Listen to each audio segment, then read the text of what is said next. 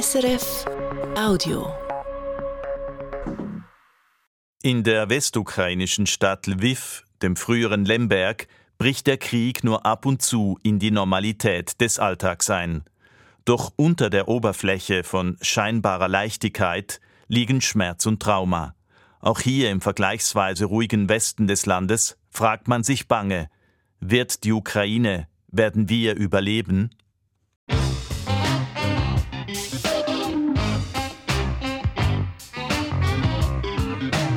International. Eine Sendung von Judy Tuber.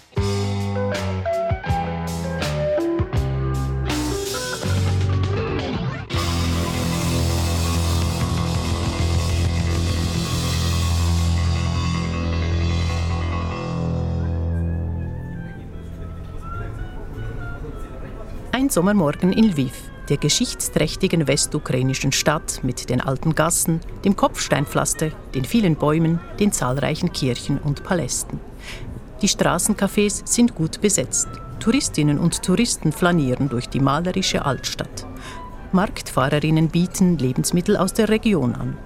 Ein junger Mann flitzt auf einem Elektroroller vorbei, er liefert Essen aus. Ein Tram holpert in Richtung Rinak, den von Renaissancegebäuden umstandenen Hauptplatz.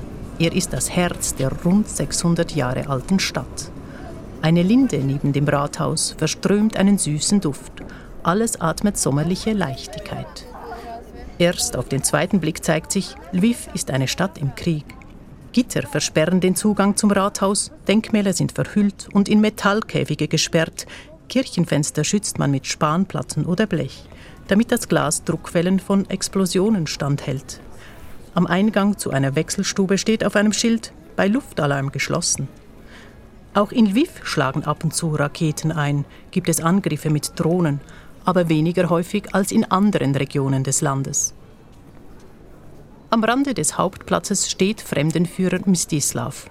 Er hat wenig Zeit. Gleich beginnt seine Führung durch die Altstadt, die zum UNESCO-Welterbe gehört. Er sagt, Lviv ist ein touristischer Ort. Vor dem Krieg gab es Gäste aus so exotischen Destinationen wie den Vereinigten Arabischen Emiraten oder Saudi-Arabien. Und natürlich sehr viele Polen, auch viele Türken. Doch jetzt sind es vor allem Menschen auf der Durchreise nach Polen, vor allem Vertriebene. In erster Linie Ukrainer. Und es sind viele. Sie kommen aus der Großstadt Kharkiv im Osten, aus dem südukrainischen Saporischa oder Mykolaiv, aus der Zentralukraine, aus Kiew. Sie wollen ausspannen, gut essen, feiern, Verwandte besuchen. Artem und Marina sind ein junges, elegantes Paar. Die beiden sind aus der Hauptstadt angereist, für ein Wochenende. Mit einem Lachen sagt der 30-jährige Artem, Wir haben die Nase voll von Kiew. Wir wollten mal etwas anderes sehen. Und hier ist es ruhiger, es gibt weniger Luftangriffe. Es ist eine Stadt, in die man fahren und sich erholen kann. Und Marina ergänzt, Das hier ist eine schöne alte Stadt, in der sich Architekturdenkmal an Architekturdenkmal reiht. es gebe sehr viel zu sehen, sie seien begeistert. Tatsächlich bietet Lviv Bauten aus zahlreichen Epochen. Gotik, Barock, Renaissance, Jugendstil. Und da ist natürlich auch der Wiener Klassizismus. Aus der Zeit, als Lemberg eine vielsprachige Metropole des Kaiserreichs Österreich-Ungarn war. Der Fremdenführer Mstislav drückt es so aus. Jeder Pflasterstein atmet Geschichte. Während Mstislav zu seiner Stadtführung zurückkehrt, spielt sich wenige Straßen weiter eine bedrückende Szene ab. In der einstigen Jesuitenkirche, die heute griechisch-katholisch ist und als Garnisonskirche dient, findet die Trauerfeier für einen gefallenen Soldaten statt.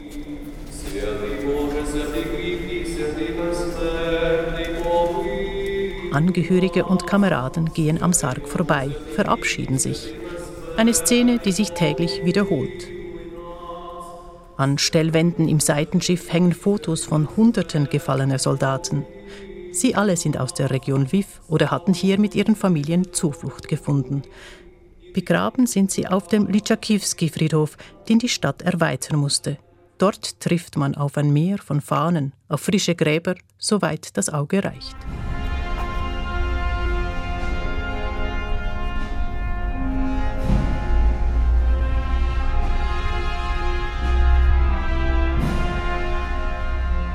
Nach Abschluss der Trauerfeier wird der Sarg unter den Klängen einer Militärkapelle aus der Kirche getragen.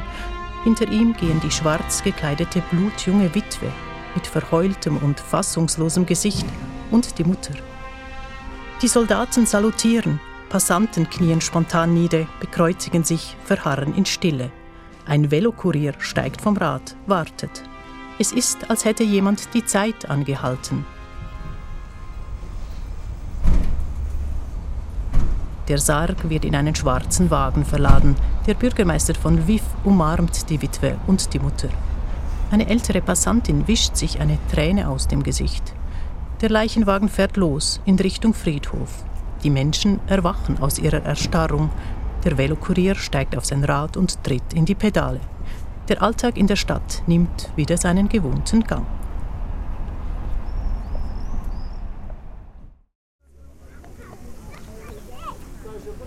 Nicht nur der Tod hat Einzug gehalten in Lviv, sondern auch die Versehrung.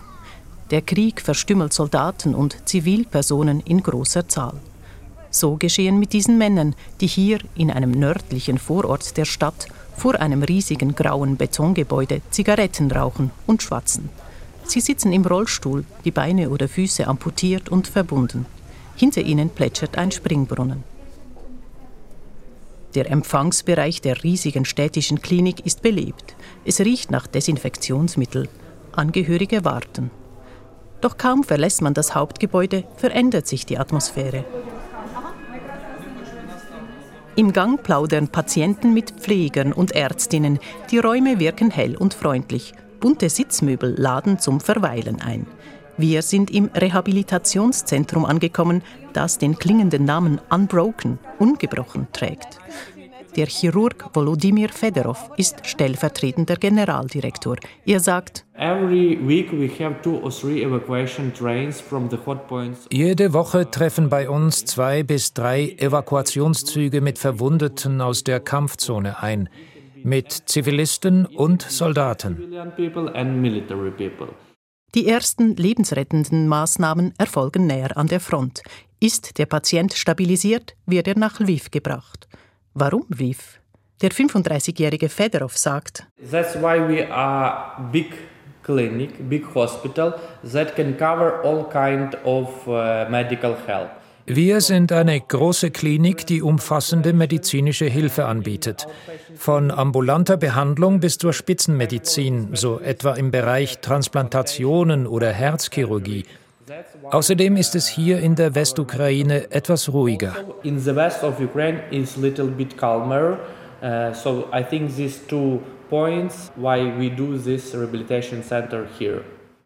Der Entscheid, einen Trakt des Spitals aus den sowjetischen 80er Jahren zu einem Rehabilitationszentrum umzubauen, sei gleich nach Beginn des Krieges vor eineinhalb Jahren gefallen, erzählt Fedorov. Ein Teil des Umbaus und der Ausrüstung wurde durch Spenden finanziert, auch aus der Schweiz. Die Möblierung hat ein großes schwedisches Möbelhaus gespendet. Zurzeit stehen 69 Betten zur Verfügung, 50 Fachkräfte arbeiten im Rehabilitationszentrum. Es ist ein multidisziplinäres Team. Da die Bedürfnisse riesig sind, will man erweitern. Die Klinik verfügt über eine eigene Werkstatt zur Herstellung und Anpassung von Prothesen. Am häufigsten benötigt man Beinprothesen, denn das ist die typische Kriegsverletzung. Das Opfer tritt auf eine Mine, die Explosion reißt Beine oder Füße weg. Fedorov sagt, unser Ziel ist, unseren Soldaten nur das Beste zur Verfügung zu stellen, die bestmöglichen Prothesen, damit sie sich gut fühlen und wieder ein möglichst normales Leben führen können. Das allerdings heißt für einige, wieder kämpfen zu gehen, trotz Verletzung, trotz Prothese. So most of them, I think 80% want to come back and say, oh, where is my prothesis? Die Mehrzahl der verletzten Soldaten, ich denke es sind 80 Prozent, wollen zurück an die Front. Sie sagen, wo ist meine Prothese? Ich will sie so schnell wie möglich haben, denn meine Freunde warten an der Front. Doch nach der Behandlung durch unsere Psychologen ändern manche ihre Meinung. Einige kehren nicht an die Front zurück, aber manche gehen. Im Gang bereiten sich zwei Patienten auf das Konzert vor, das sie am Nachmittag geben. Im Kraftraum daneben trainieren mehrere Männer an Maschinen. Alle tragen Prothesen, alle wirken konzentriert.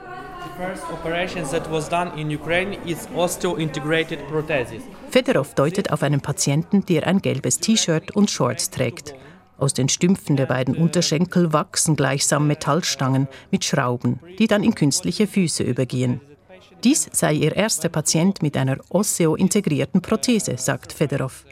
Diese Prothese wird direkt im Knochen verankert. Dadurch könne der Patient beim Gehen die Beschaffenheit der Oberfläche spüren, was ein großer Vorteil sei. Der Patient heißt Iger. Er ist 57 Jahre alt. Igers Lippen umspielt ein freundliches Lächeln, als er bereitwillig erzählt, was im November während des Kampfes um die besetzte südukrainische Stadt Cherson geschah.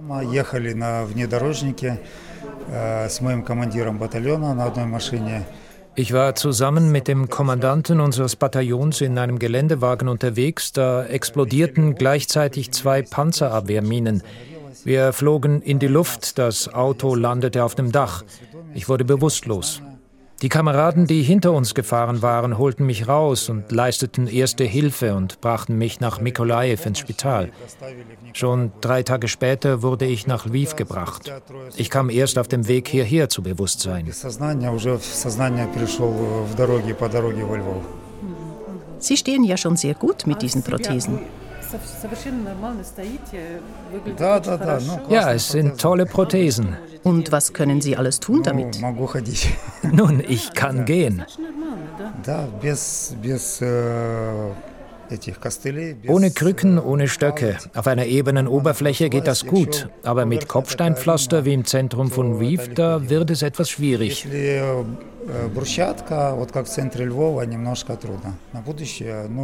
Igor will nach der Genesung wieder in seine Heimatstadt Dnipro zurückkehren. Er baut Swimmingpools und er hat auch schon Pläne für einen Ausbau seines Geschäfts. Die Energie dafür sei da. Und genau das sei das Ziel der Behandlung, sagt der Physiotherapeut und Leiter des Zentrums Alek Bilanski. Alles zu tun, damit die Patienten ihre Träume leben könnten. Uh, Wir sagen den Leuten nie, das kannst du nicht. Wir sagen immer, es ist möglich. For me, I didn't see there disorders or uh, I didn't see here a disabled people. Ich sehe in ihnen nicht Behinderte oder Beeinträchtigte. Ich sehe Menschen, die so sind wie wir. Sie haben ein oder zwei Beine, sie können singen, lernen, ihre Probleme lösen. Sie sind genug mobil, um ihre Freunde besuchen zu können oder in einen Laden zu gehen. They have enough mobility to visit their friends or to go to the market or to the shop. Doch sieht die Gesellschaft das auch so? Ist sie bereit, so viele Versehrte aufzunehmen? Tatsächlich wendeten manche ihren Blick ab, wüssten nicht, wie sie sich benehmen sollten, sagt Bilanski. But mostly of them uh, have, uh, we see a positive reaction because they understand it's our defenders. Die meisten aber reagieren positiv, denn sie verstehen, das sind unsere Verteidiger. Aber die ganze Gesellschaft muss lernen, mit diesen Versehrten umzugehen, sie zu akzeptieren, denn jede Woche kommen neue dazu. Because uh, from every week we have more people with disabilities. Die Haltung zu diesen Menschen, so ist Bilanski überzeugt, werde die Zukunft der Ukraine entscheidend prägen. Das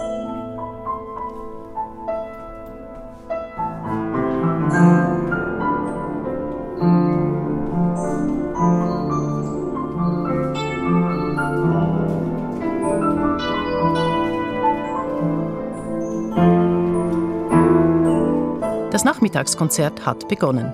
Musik, Unterhaltung, Spiele, Kultur, das alles ist Teil des Konzepts. Man will den Patienten menschlichen Austausch, Ablenkung und geistige Nahrung bieten.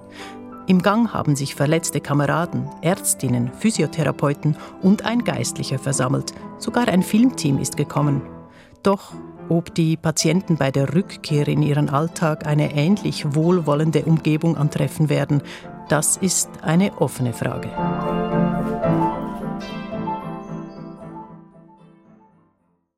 Musik, Kunst, Kultur. Das braucht der Mensch wie Luft zum Atmen, gerade in Zeiten des Krieges. Davon ist Pavlo Gudimov überzeugt. Gudimov ist ein großer Name in der ukrainischen Kulturszene. Er ist Kurator, Kunstsammler, Galerist, gleichzeitig auch Musiker und einer der Mitbegründer der legendären ukrainischen Rockband Okean Elsi.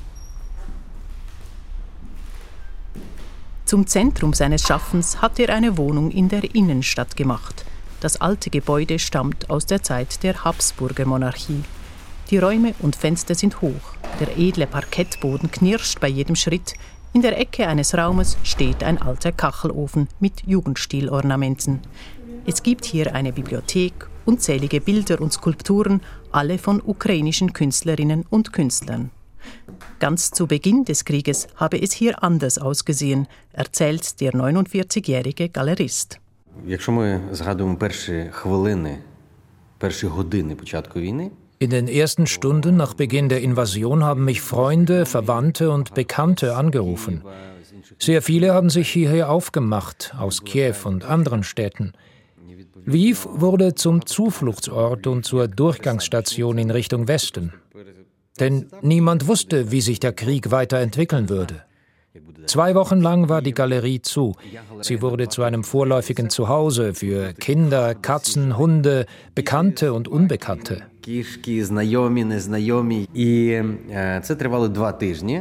Doch bald war Gudimows Galerie wieder offen und es begann die Zeit der Anpassung. Eine gewisse Gewöhnung an den Krieg habe sich eingestellt, meint der Galerist. Der erste Schrecken ließ nach, die künstlerische Auseinandersetzung setzte ein. Die Künstler hätten phänomenale Arbeiten realisiert. Bereits vier Monate nach Kriegsbeginn zeigte er eine Ausstellung unter dem Titel Die Musen schweigen nicht.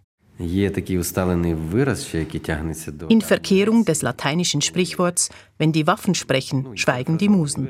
Doch hier in der Ukraine sei das Gegenteil der Fall. Außerdem begannen Gudimov und die in Lviv versammelten Kunstschaffenden Kulturführungen anzubieten, Spaziergänge durch die weitläufigen Parks, Ausflüge für die vielen Neuankömmlinge und Geflüchteten.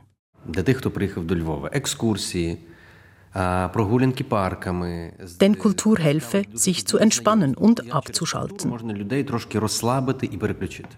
Inzwischen sind auch die staatlichen Museen in Lviv wieder offen. Es habe sich gezeigt, die Menschen brauchen Kunst, mehr noch als in normalen Zeiten, so Gudimov. Kultur, das sei Leben. Lviv ist in gewisser Weise zur kulturellen Hauptstadt der Ukraine geworden, wegen dem Krieg. Die Museen der Stadt nahmen gefährdete Kulturgüter aus anderen Landesteilen auf, die Kunstakademie und auch die Architekturschule der Großstadt Kharkiv zogen nach Lviv um und arbeiten nun eng mit der hiesigen Akademie zusammen. Eine befruchtende Zusammenarbeit, die neue Energien freisetze, meint Gudimov. Damit wiederholt sich in gewisser Weise die Geschichte, denn schon im 19. Jahrhundert war das habsburgische Lviv ein Ort, in dem sich die ukrainische Kultur besonders frei entfalten konnte. Seit Beginn der russischen Großinvasion im Februar 2022 hat Lviv nach Auskunft des Bürgermeisters 150.000 Vertriebene dauerhaft aufgenommen. Unternehmen aus dem umkämpften Osten und Süden verlegten ihre Büros und ihre Produktion hierher. An attraktiver Lage in der Innenstadt finden sich zahlreiche Geschäfte, die Vertriebene führen. Man kann trendige Socken eines Labels kaufen, das früher im ostukrainischen Lugansk zu Hause war. Oder man kann in einem hübschen kleinen Café einkehren, das von zwei jungen Frauen geführt wird, die aus Berdjansk geflohen sind, einer Hafenstadt am Asowschen Meer, die noch immer russisch besetzt ist.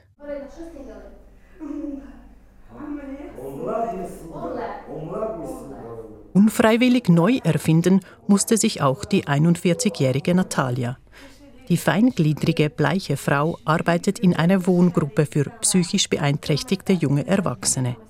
Sie stammt aus der Hafenstadt Mariupol und arbeitete dort als Ingenieurin beim Stahlwerk Azovstal. Doch Mariupol ist nach monatelanger russischer Belagerung zerstört. Das Stahlwerk wurde dem Erdboden gleichgemacht. Nun kümmert sich Natalia mit viel Geduld um ihre Schützlinge. Sie sagt, Es sei sehr schwierig gewesen, alles zu verlassen und neu anzufangen, auch innerhalb der Ukraine. Очень тяжело, психологически очень тяжело. Я здесь больше года, но момент я еще не прожила, не пережила. Ich bin seit etwas mehr als einem Jahr hier. Angekommen bin ich aber nicht. Ich habe mein ganzes Leben in Mariupol verbracht und muss jetzt akzeptieren, dass ich nie mehr zurück kann. Meine Wohnung gibt es nicht mehr. Sie haben das Gebäude abgerissen. Von meinem bisherigen Leben ist nichts geblieben. Ich habe mein Zuhause lediglich mit einem Koffer und mit meinem Sohn verlassen und dem Hund und der Katze. Wir mussten hier von Null an neu beginnen. All das wirklich zu begreifen, dazu sind wir nicht in der Lage.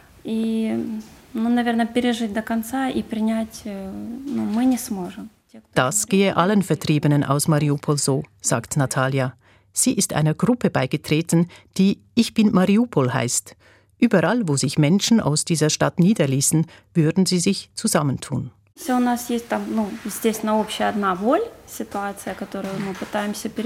Wir teilen dasselbe Leid und versuchen damit klarzukommen.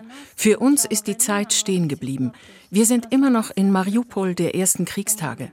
All die Veränderungen seither können wir nicht akzeptieren. Im Zentrum von allem ist dieser Schmerz. Wir versuchen weiterzugehen, wissen aber nicht, wohin es geht.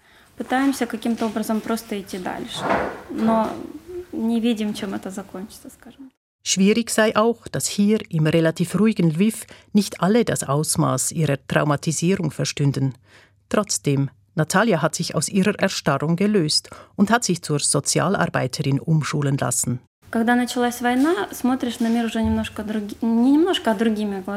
Als der Krieg begann, habe ich angefangen, die Welt mit anderen Augen zu betrachten. Du siehst Leid und Schmerz, du erlebst Situationen, die einfach so aus dem Nichts kommen. Und dann entsteht das riesige Bedürfnis, anderen zu helfen.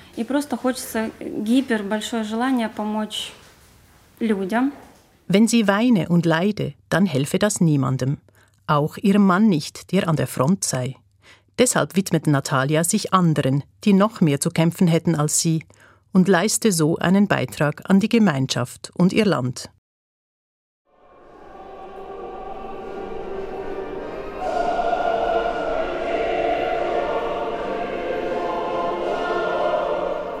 Im prächtigen Saal der Ivan Franko Universität findet die Jahresabschlussfeier statt. Sie beginnt mit dem Singen der Nationalhymne. Die Universität ist die älteste der Ukraine und eine der Wirkstätten von Jurko Prochasko. Der westukrainische Intellektuelle ist Schriftsteller, Germanist, Übersetzer und Psychoanalytiker und ist über die Landesgrenzen hinaus bekannt. Die Traumatisierung der ukrainischen Gesellschaft durch den Krieg treibt Prochasko zutiefst um. Er sagt, die letzte Umfrage sagt, dass äh, über 80 Prozent der Ukrainer egal ob sie hier äh, im Land geblieben sind oder ob sie kämpfen oder ob sie im Hinterland äh, ihr in Anführungszeichen gewöhnliches Leben äh, weiterführen. Über 80 Prozent bereits mindestens einen Verlust an Freunden oder Verwandten äh, erlitten haben. Und ein Verlust heißt jetzt äh, ein Todesfall. Viele Menschen, die zwar zur Arbeit gingen und äußerlich normal lebten, seien unentwegt in schrecklicher Angst um ihre Angehörigen. Andere hätten alles verloren. Das äh, heißt mit anderen Worten, wir sehen wie Menschen aus, aber innerlich äh, sind wir sehr, sehr, sehr versehrt. Alle. Die Kriegsversehrungen und Kriegsbeschädigungen gelten für alle. Natürlich im unterschiedlichen Ausmaß, aber es, ich kenne keinen Menschen, der, der von diesem Krieg äh, unbetroffen geblieben wäre. Und das äh, macht äh, natürlich äh, seine schreckliche innere Wirkung aus. Der Psychoanalytiker sagt, fast alle engagierten sich auf die eine oder andere Weise für die Gesellschaft. Das sei auch eine Art Selbsthilfe. Er selber etwa führe seine Therapiestunden weiter, manche auch virtuell mit Soldaten, die an der Front seien. Davon profitiere er selber in einer Weise, die er schlecht in Worte fassen könne, so Prochasko. Er lebt, wie wohl alle ukrainischen Kulturschaffenden, im Bewusstsein, einer Kultur anzugehören, die in ihrer Geschichte immer wieder absichtlich zerstört wurde, zusammen mit den Menschen, die sie erschufen. So zum Beispiel Ende der 1920er, Anfang der 30er Jahre, als unter Stalin eine ganze Generation ukrainisch-sowjetischer Schriftsteller und Künstlerinnen ermordet und in Lager verschickt wurde, die sogenannte erschossene Renaissance. Und das wiederhole sich nun wieder, so Prochasko.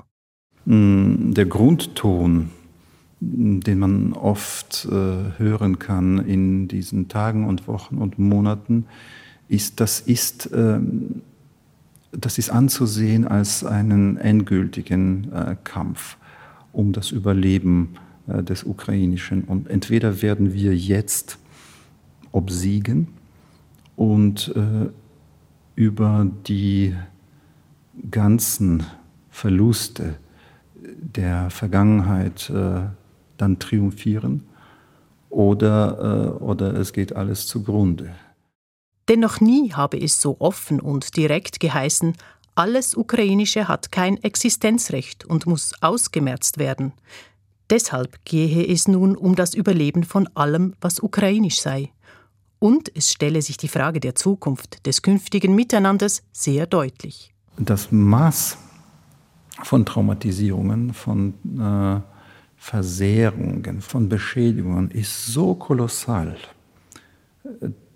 dass die einzige Art und Weise, wie wir weiter miteinander können, dass wir nicht in das Muster von, äh, von dem zwar zugefügten, von außen zugefügten, aber dann äh, innen dynamischen Selbstzerfleischung und Selbstbeschädigung verfallen, ist wirklich, dass jeder von uns sich sehr, sehr, sehr deutlich macht, ein sehr klares Bild von der inneren Situation von jedem anderen, um so äh, das Trauma der anderen als sein eigenes Trauma zu erleben. Nur so ist eine Zukunft möglich.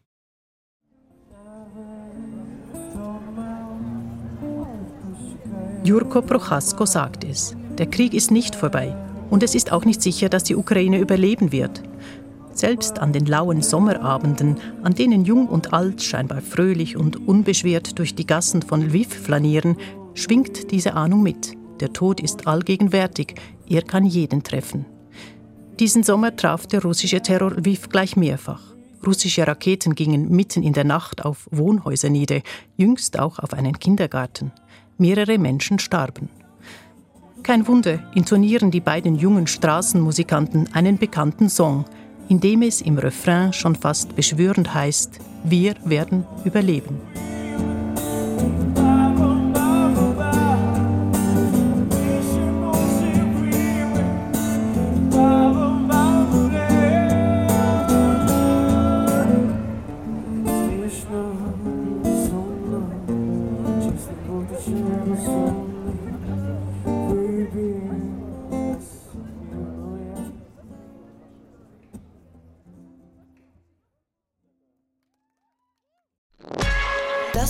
Podcast von SRF.